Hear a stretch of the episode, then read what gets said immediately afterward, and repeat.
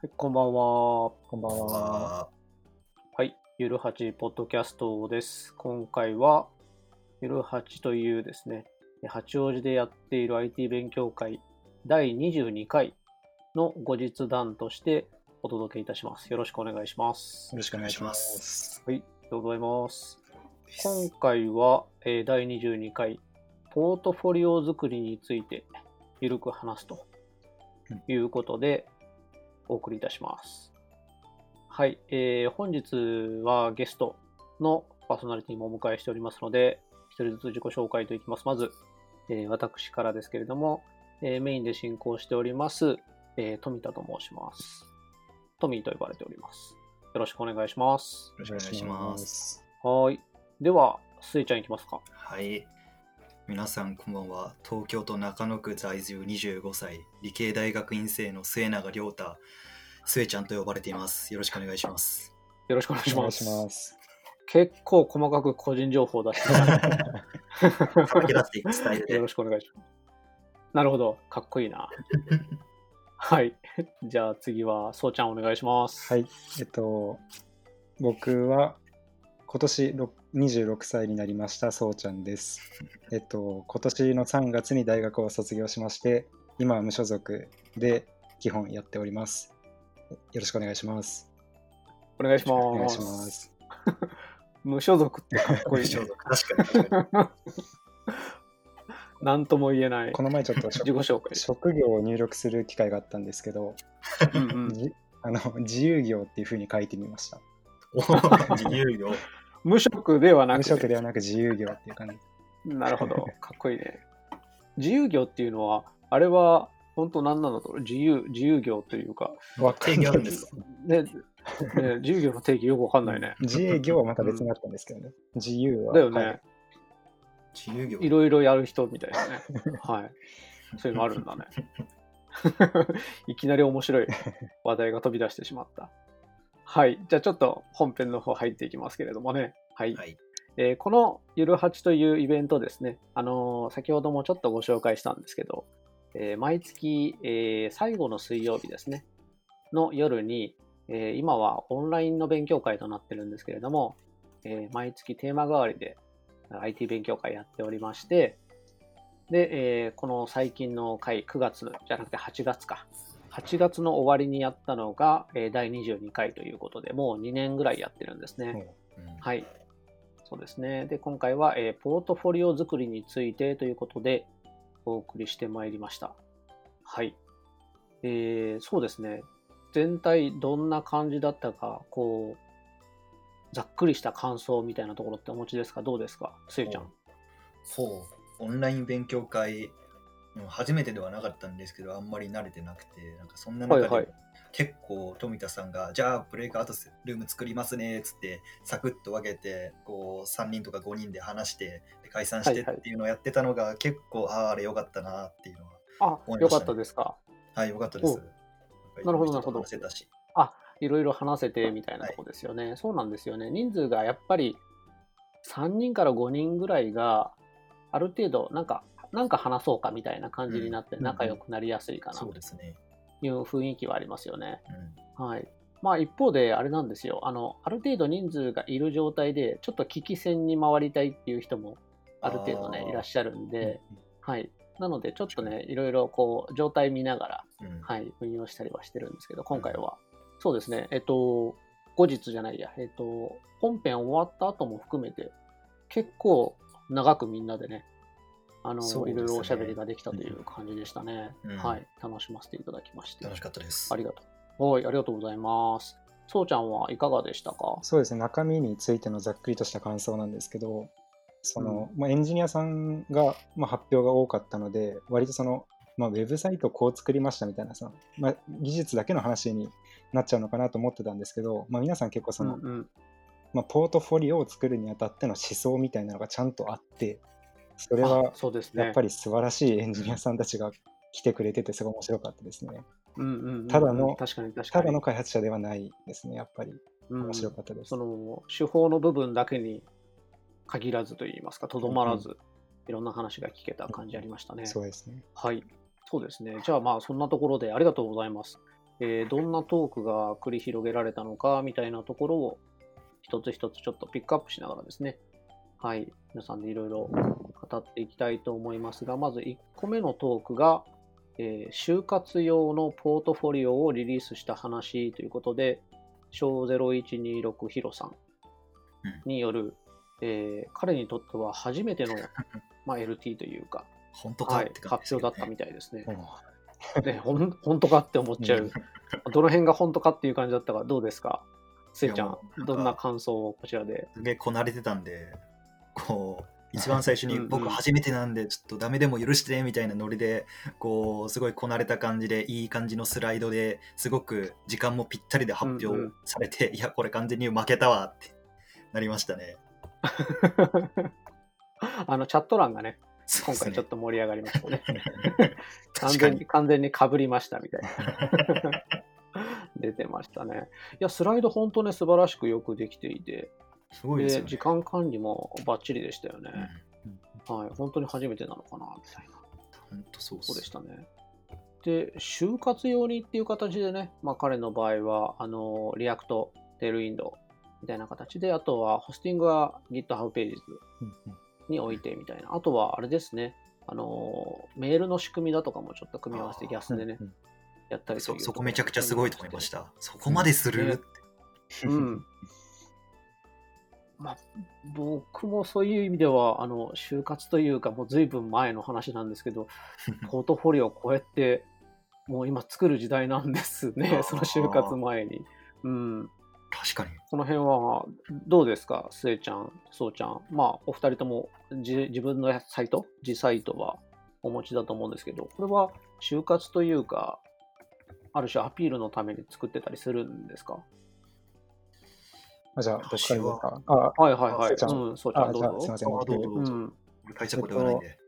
僕もそうなんですけど、僕は、まあ、就活はしていなくて、えっと、大学の進学をする時にあたって作ったものなんですけど、うんうんまあ、そのポートフォリオのサイトというよりも、あの、あれですね、えっと、履歴書を、はいはい。まあ、たくさんの人に送る必要がある時期がありまして、まあ、はいはい。PDF で送ってもいいんですけど、まあ、PDF で送ると1回メールを送った後にその、まあ、変更ができないので、まあ後からでもある程度変更ができるようにしたいっていうことで、まあ、ウェブサイトを作って、そのリンクを履歴書として送るようにしてたんですよね。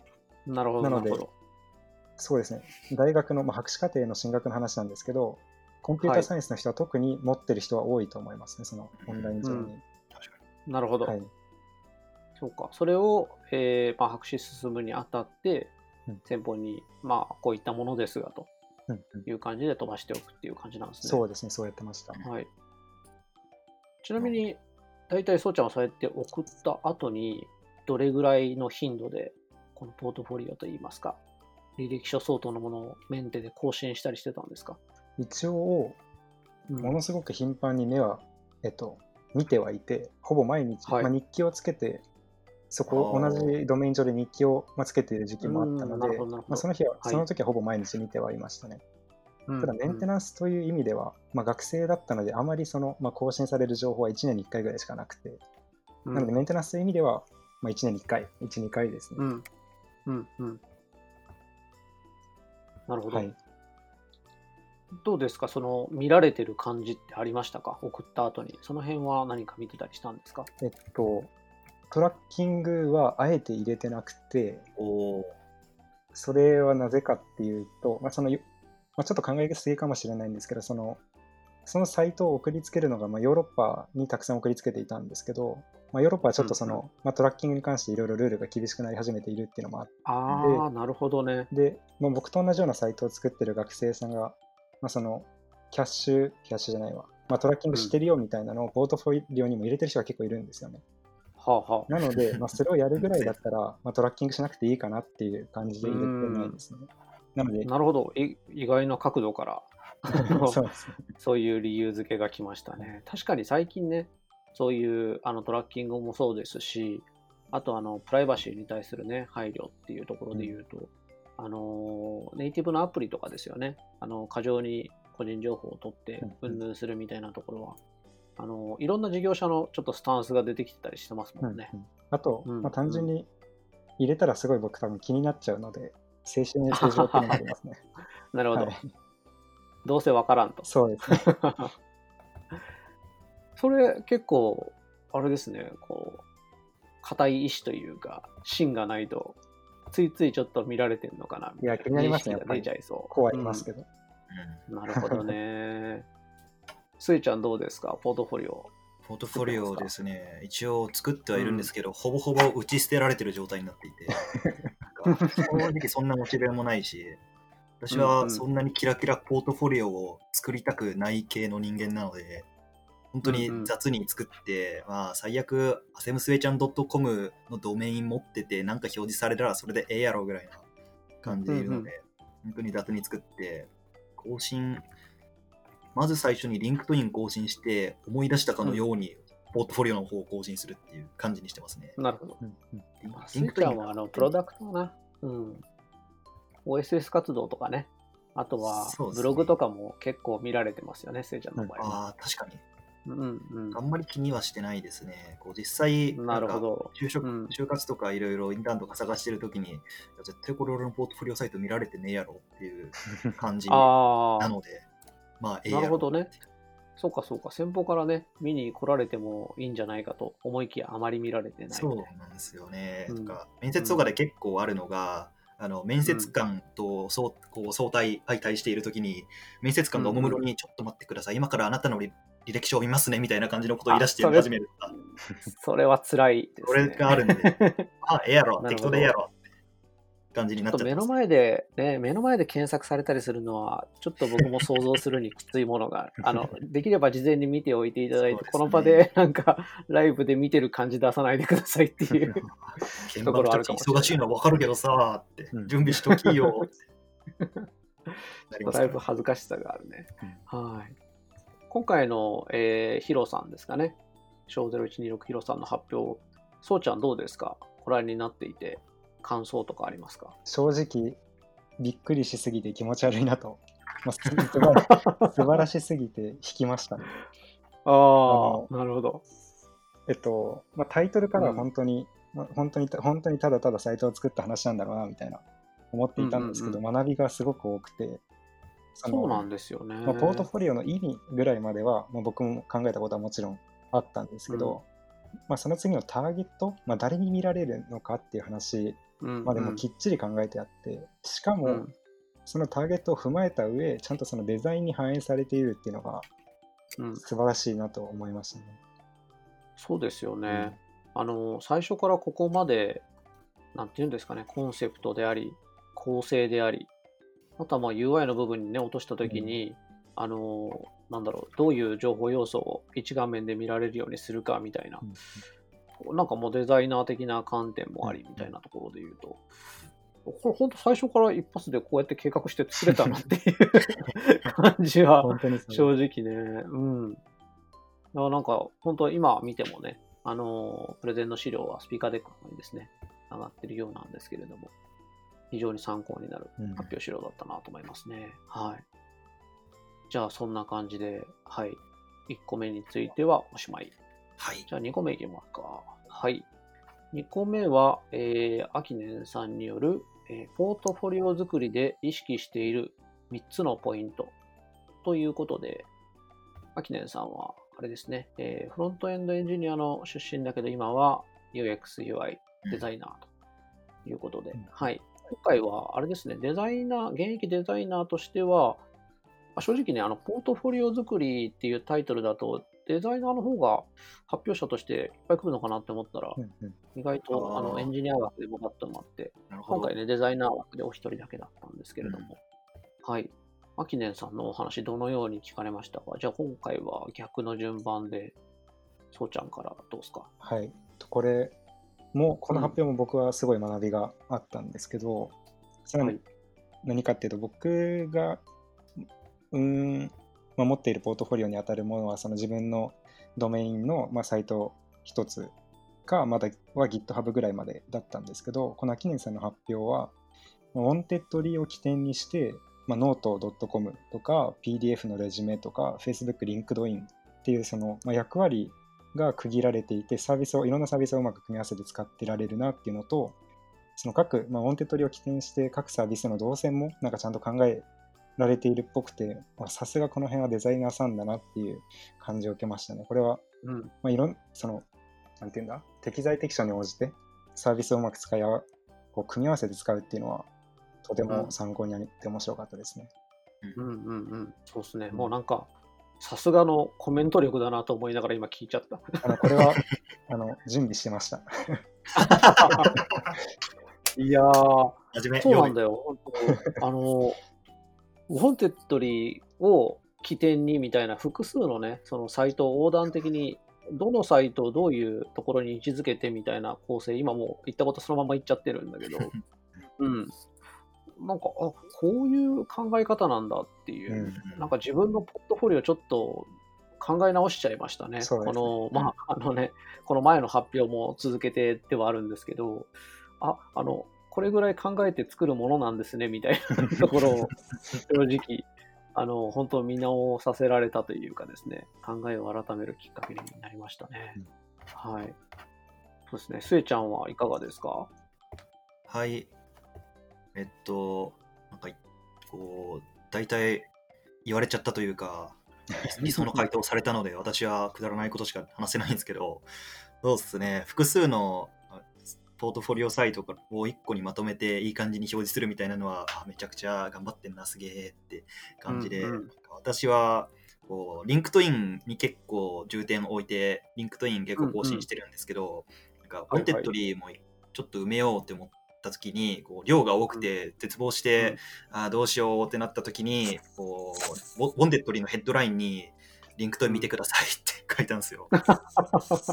なるほど。で、それで、就活でウォンテッドリーさん受けた時に、ちょっとウォンテッドリーのアカウント教えてって言われて、まあこっちは読めてると思いますけど、そのアカウントが社長まで行ってるっぽくて、辛い。ちょっとごめんなさいって思いながら、でも更新するだけの気力はないから、ちょっとこれで勘弁してくれやっていう感じで、リンクトインに、うん、リンクトインに誘導してんじゃねえよと。しかも競合に。そうだよね。その、なんですか、埋めに行くみたいなところで言うと、その運用の違い？その、リンクトインのは、スエちゃんにとっては、なんですか、あー。ウォンテッドリーよりも、なんかこう、使いやすいとか、あるいははい。埋めやすいみたいな見え方があったんですか？その辺は、もうちょっと詳しく聞けます？リンクトインは、海外で仕事探してる時に使い始めて、海外勢からの、うんうん。海外勢からのコンタクトが多いっていう意味でリンクトインずっと使って、なんなら一時期課金ユーザーで、うんうんいやおんおーリンクトイン課金高いですよね。月4000円とかするんですけど、ちょっとこれは気合を入れなあかんって思って課金してやっててとか、うんそういう経緯があって、なんとなくリンクトインをだらだら使って。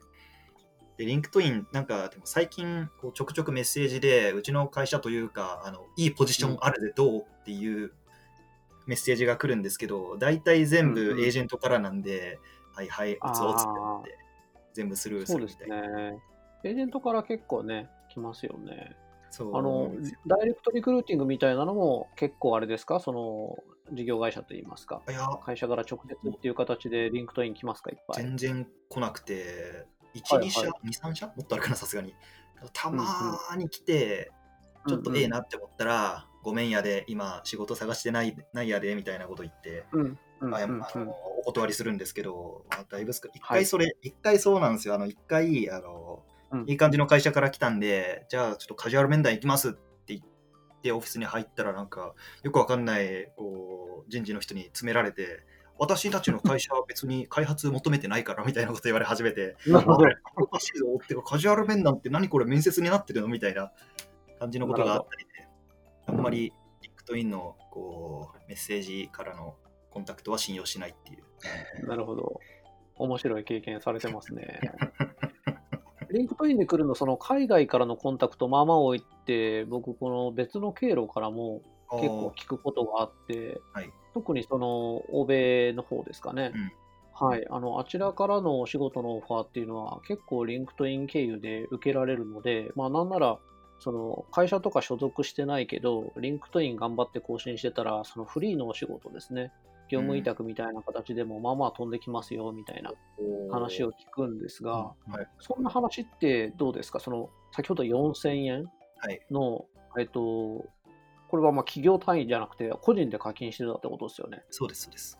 うん。それやると何が変わるんですか、うんうん純粋に検索表示の上に表示されやすくなるっていうのがどね。4000円であって、ほうほう。そうですね、多分リンクトインで一番大事なのは友達の数というかコネクションの数で、はいはい。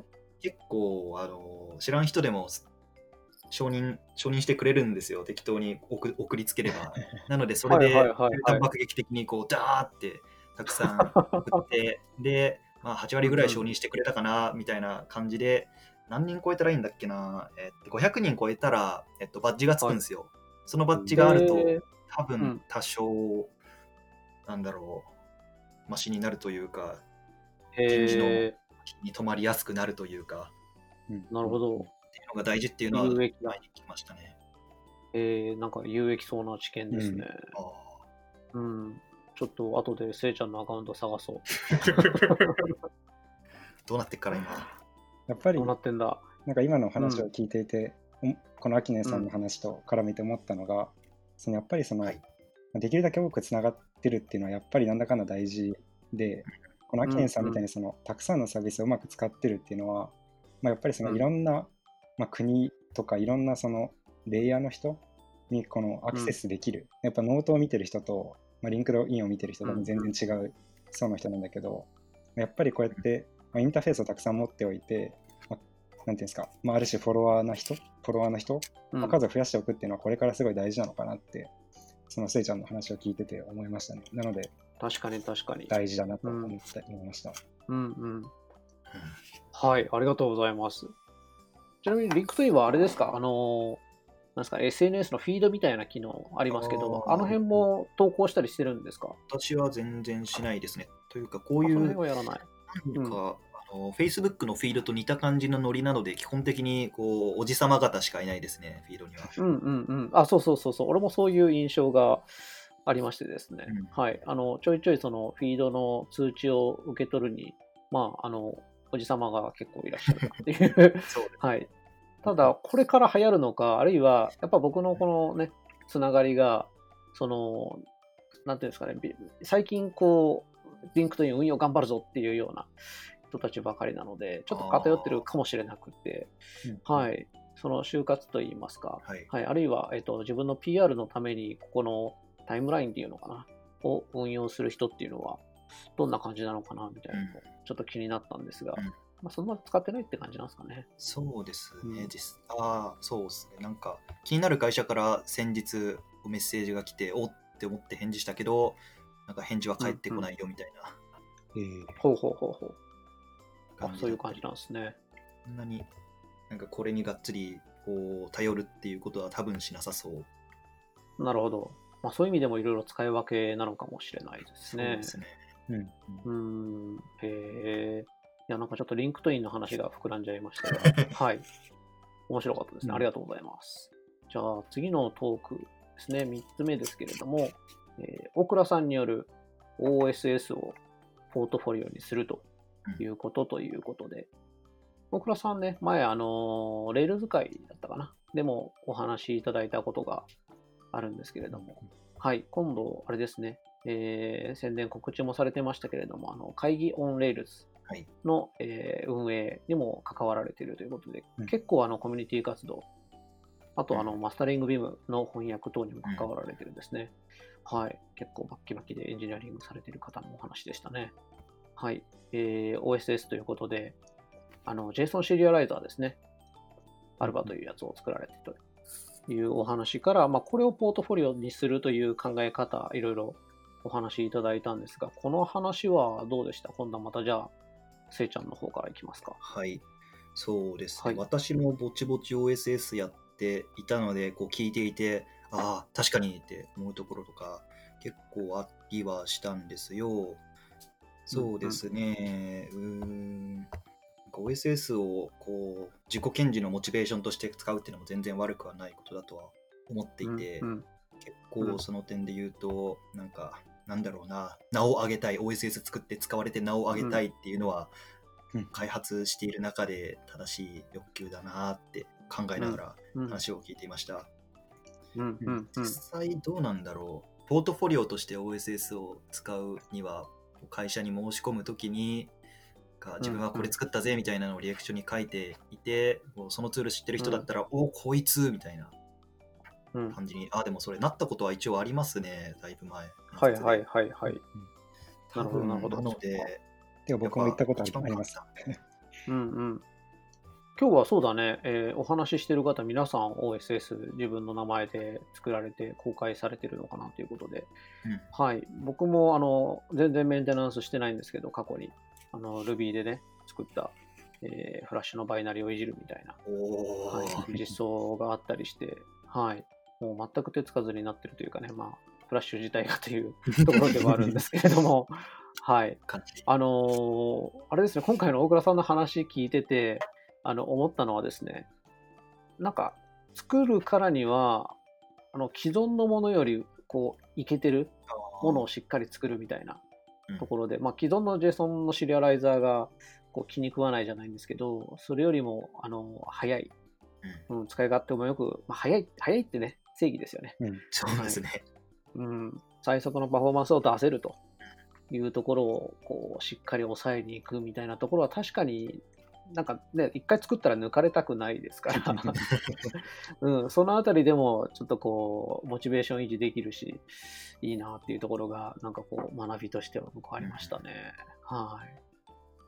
そうですね。まあ、そうちゃんもそういう意味では最近ね、あの、例の OSS でいろいろと、こうね、あれはどうどうですか？あの、ブログとかも書いてるけど、せっかくなんで宣伝しつつ感想をあそう一つ。加えていただければ。うん。そうですね。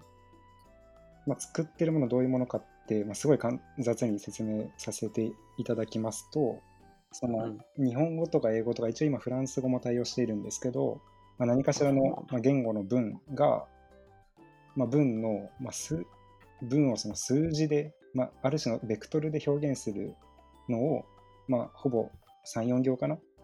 その日本語の文を入力したら、まあ、何かしらのいい感じのベクトルが返ってくる。でそれが返ってくると、まあ、その文間の、まあ、距離みたいなのを、まあ、結構いい感じに計算できたりして、できて、まあ、そうすると検索とかがいいとかリコメンドとかが簡単に作れるっていうライブラリを今作っていて、うんうん。まあ、OSS、そうですね、GitHub のあのリポジトリのところでピンして上に一番出てくるようにして、まあ、います、はいはいは。はいうんうん。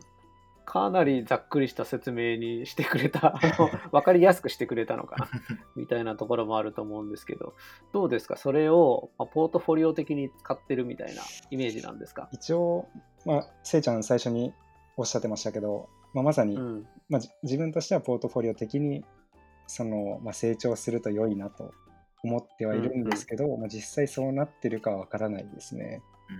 うんうん。なかなかその結構、えっと、リポジトリに一周をもらったりはするんですけど知らない人から、うん。まあ、それは別にそおお、すの、ごいすごい。まあ、楽しいんですけど、まあ、ポートフォリオとして機能してるわけではないんですよね多分うん単純に機能が当たりから足してっていう感じで、うんなので今のところなんでしょうねポートフォリオとして機能したっていうイベントはないですねうんうん。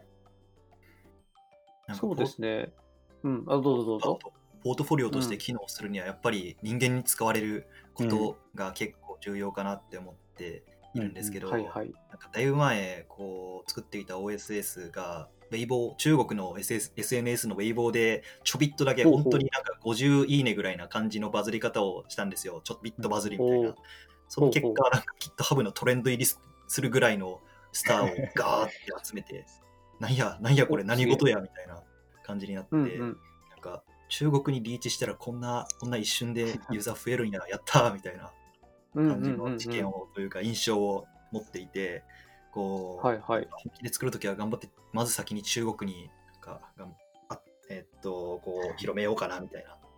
えー、面白い。面白いですねそれは何ですか？垂れ込んだんですか？いやなんかどっかの人間が勝手にやってくれましたね。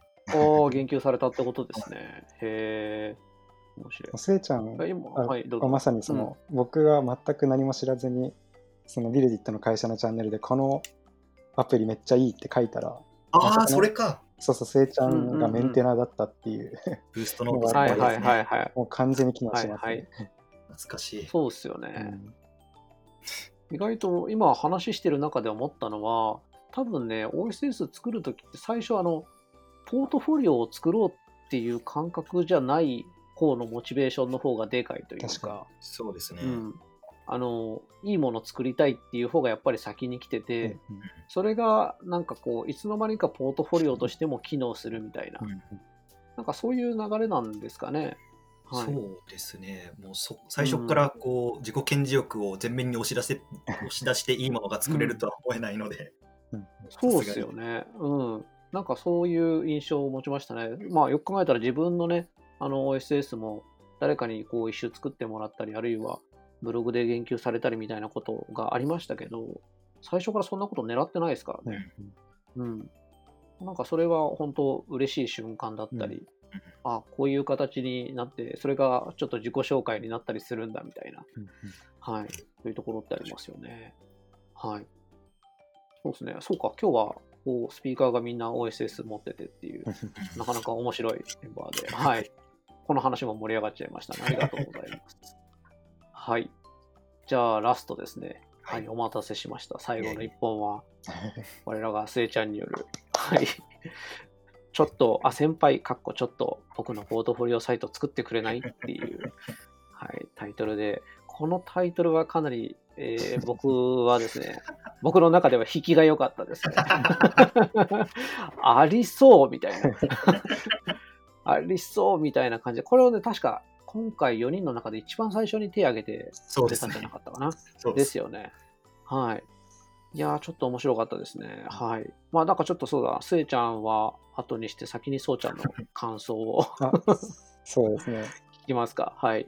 まず最初に思ったのが全然内容と関係ないんですけど、そのうんスライドにちょくちょく映る先輩がすごいイケメンであるっていうことですね。いや、本当そうなんですよ。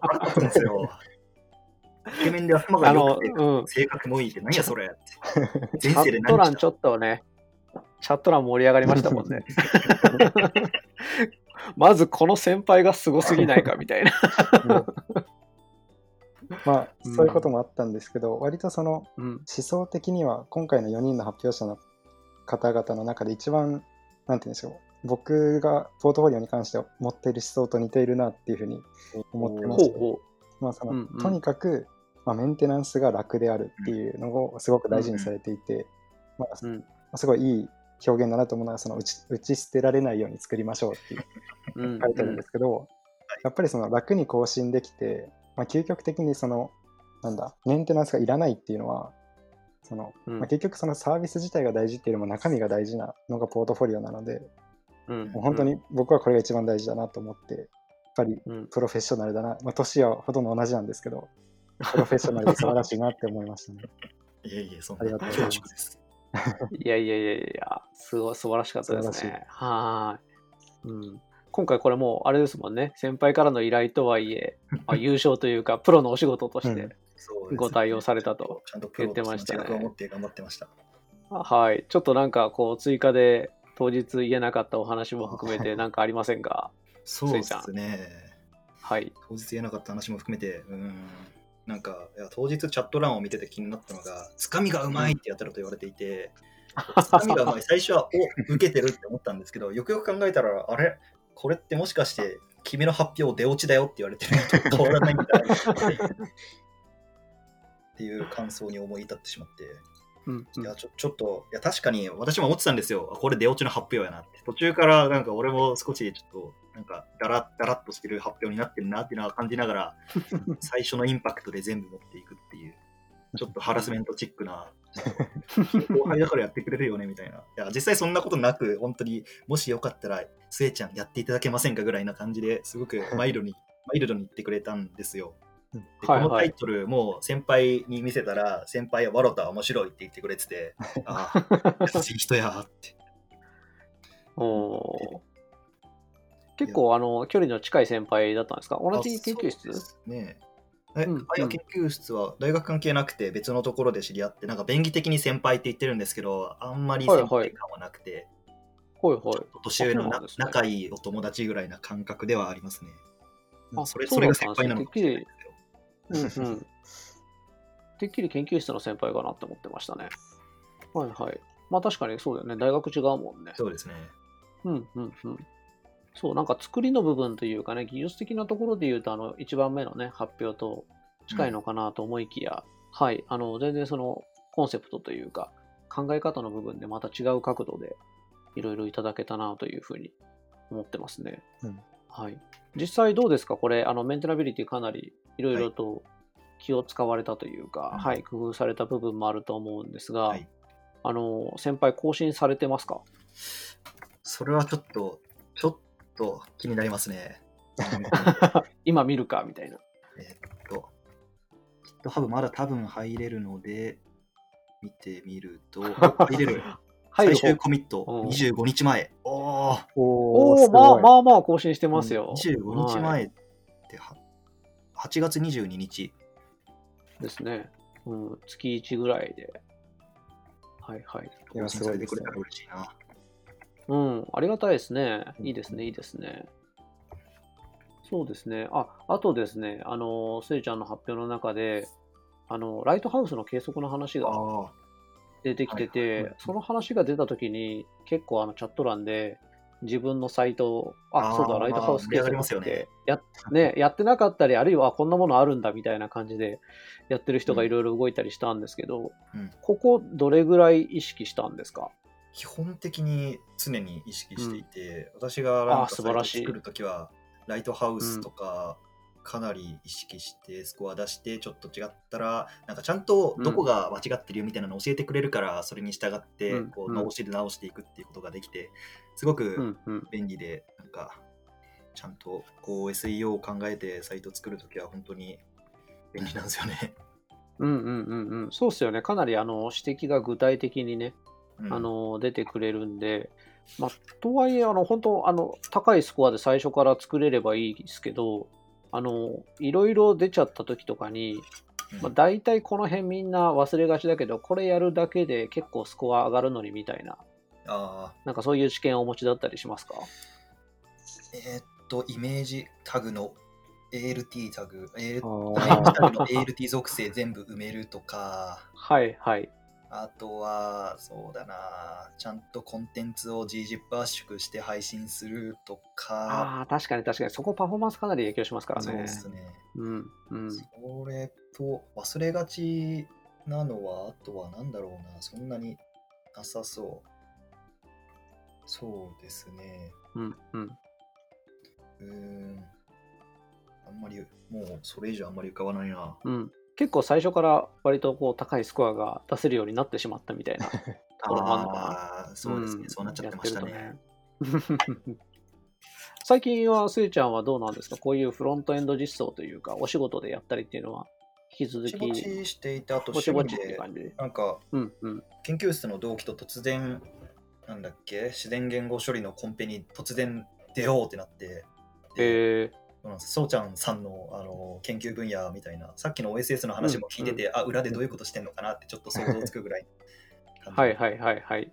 うんやつだったんですけど、うん突然8月最初によしやるかっつって始めて1日15、6時間やってでその知見をどっかにまとめようって話になってじゃあ俺ホームページ作るわっつって、独自ドメイン取って GitHub ページ数に静的サイトホストしてマークダウンで記事を書いてアップするみたいなやつで作って、うんうてかそのサイトの URL を貼ったら多分すぐこんな感じってわかるんで今チャットに投げるんですけどほうほう。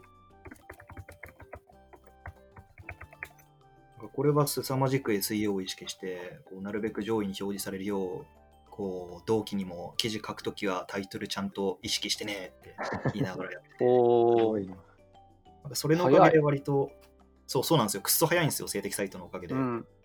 本当だ。あそっかそっか。スタティックにもビルドされてるんだね。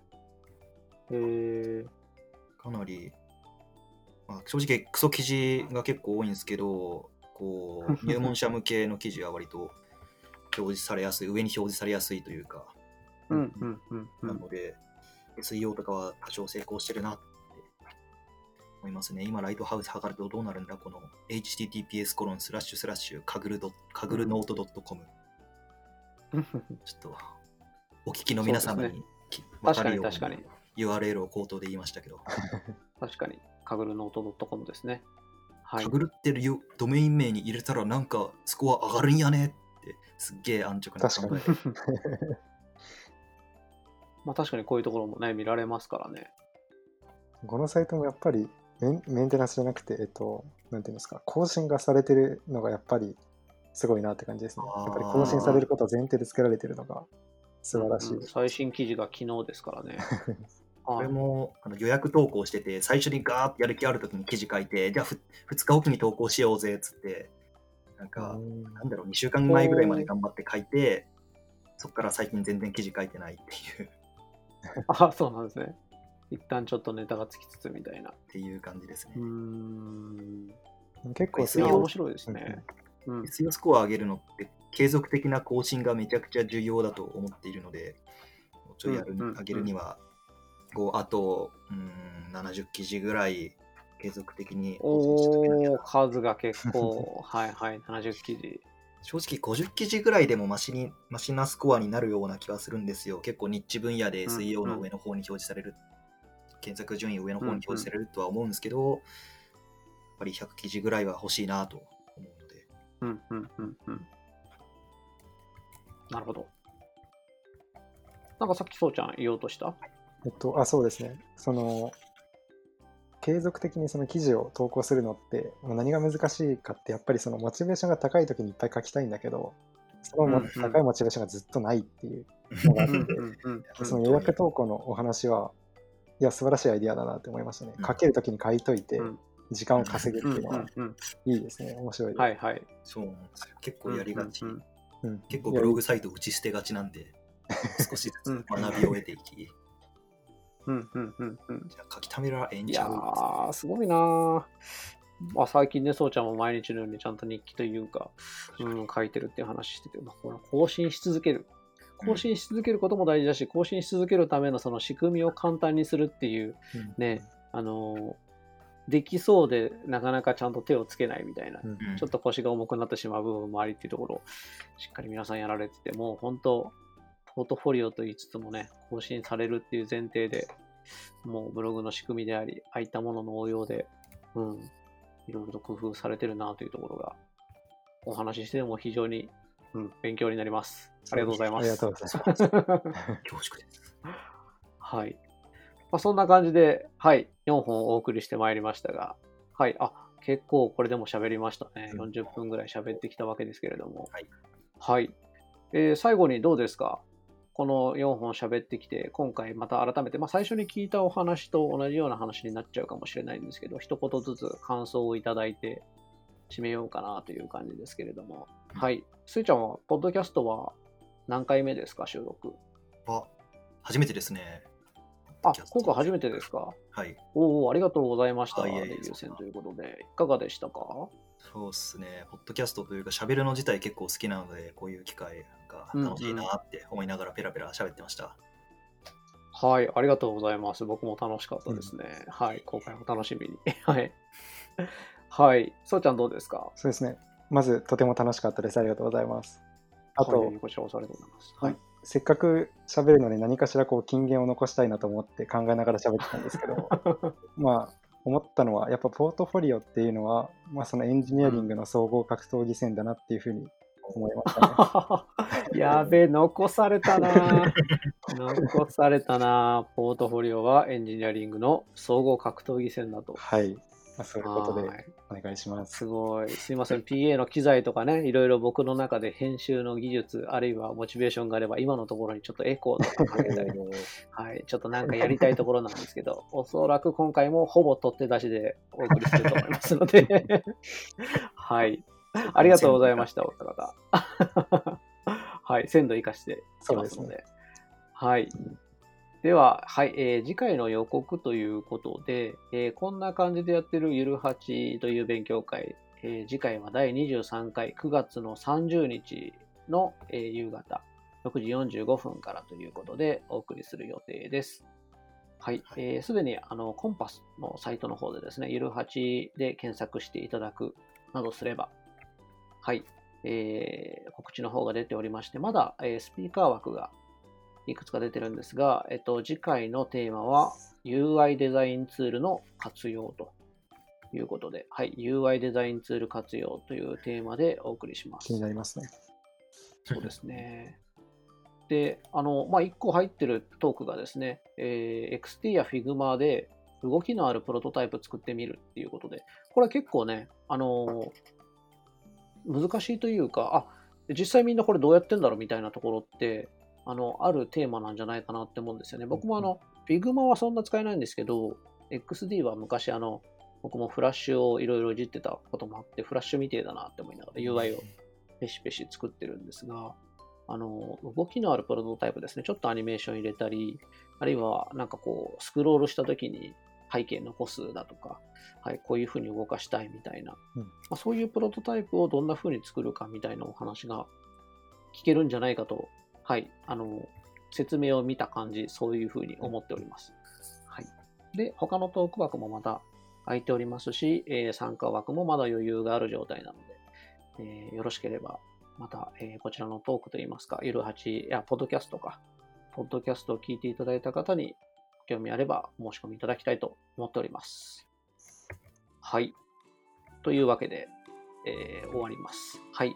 えー本日はゲストとして、スエちゃんとそうちゃんにご参加いただきました。本日はありがとうございましたあ。りがとうございました。ありがとうございました。ありがとうございました。はい。では、また、えーゆるはちでお会いしましょう。どうもありがとうございます。今回はこれで失礼いたします。失礼します失。礼しますありが。とうございました。